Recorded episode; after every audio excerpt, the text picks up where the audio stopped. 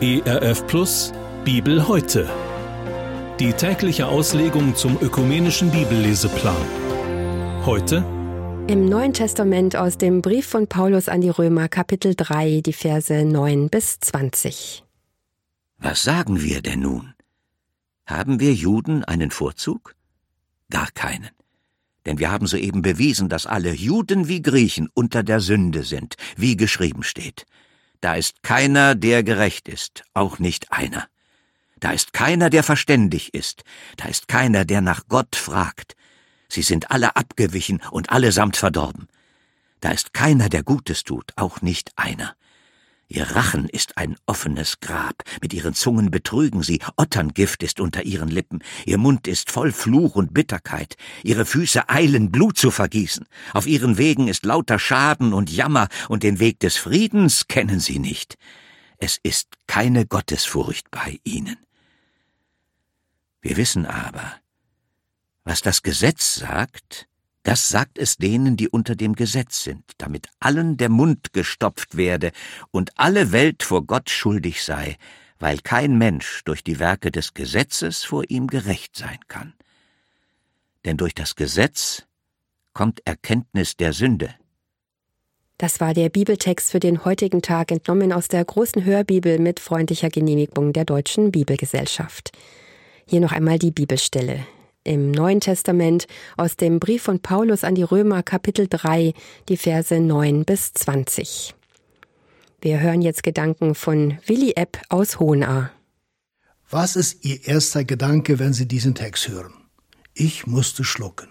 Am liebsten würde ich mit Ihnen über Johannes Evangelium Kapitel 3, Vers 16 reden, dass Gott die Menschheit liebt, dass es seinen einzigen Sohn Jesus für uns hingab und nicht über die Sünde reden.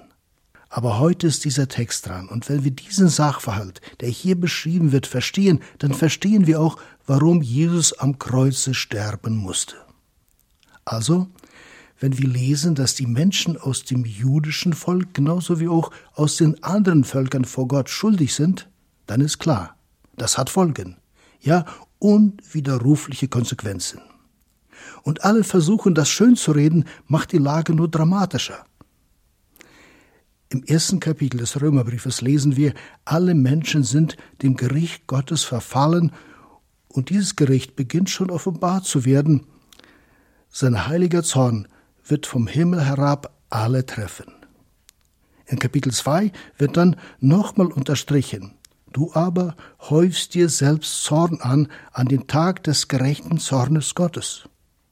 Und dann wird uns weiter in Kapitel 2, Vers 11 gesagt, denn es ist kein Ansehen der Person vor Gott. Wir haben es mit einem Gott zu tun, der gerecht ist. Sein Zorn und sein Gericht über die Übertretungen seiner Normen ist berechtigt. Das Übertreten seiner Normen nennt die Bibel Sünde. Das ist die ernüchternde Tatsache, die uns Paulus hier deutlich macht.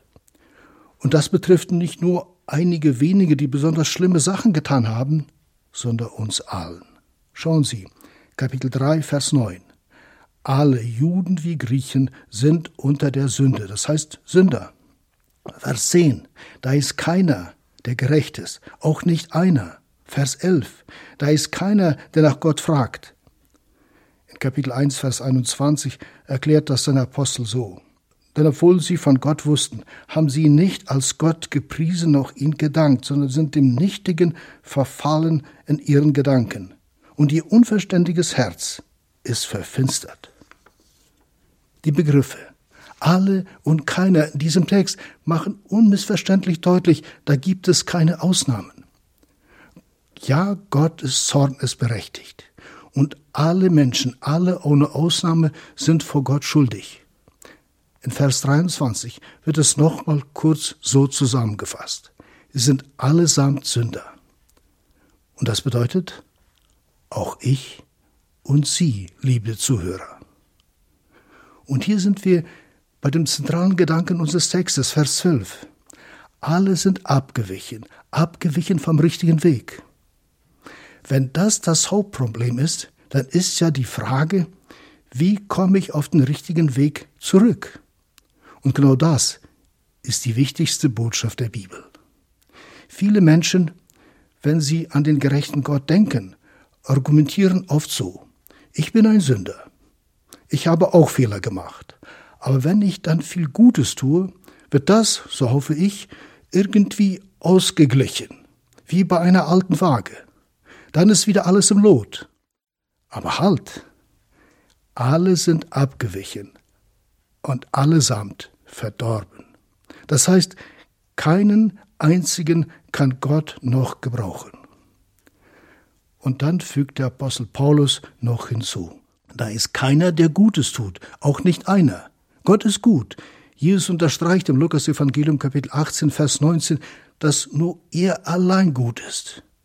Und die Bibel lehrt, dass all das Gute, das vor ihm Gültigkeit hat, können wir nur aus der Gemeinschaft mit ihm hervorbringen.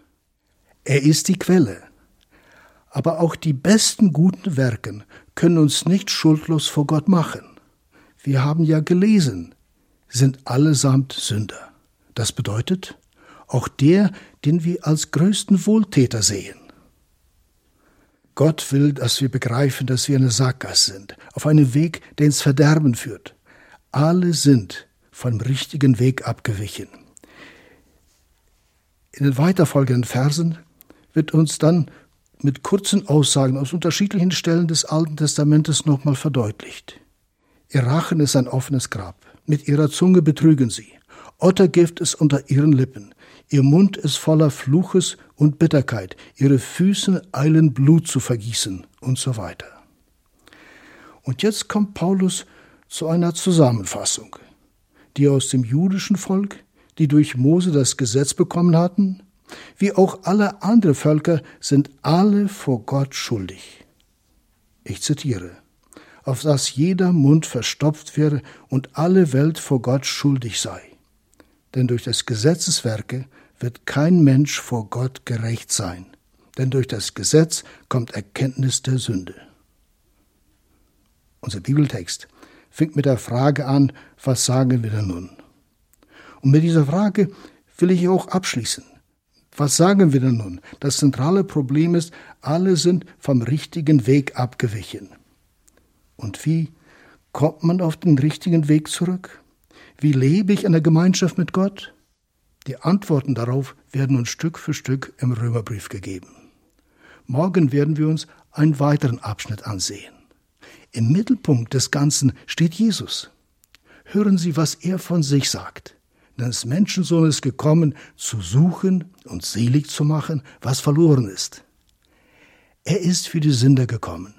Er kann uns auf den richtigen Weg in der Gemeinschaft mit Gott zurückbringen. Denn also hat Gott die Welt, die Menschheit, jeden Einzelnen geliebt, auf dass es seinen eingeborenen Sohn Jesus gab, auf dass alle, die an ihn glauben, nicht verloren werden, sondern ewiges Leben haben. Die verlorene Menschheit muss nicht verloren gehen. Jeder, der im Glauben dieses Geschenk Gottes annimmt, bekommt neues Leben aus Gott. Bibel heute. Die tägliche Bibelauslegung zum ökumenischen Bibelleseplan. Auch in der Audiothek unter erfplus.de sowie in der ERF Plus App. Sie möchten noch mehr in der Bibel lesen? Das geht auch im Internet unter bibleserver.com. ERF Plus. Gutes im Radio.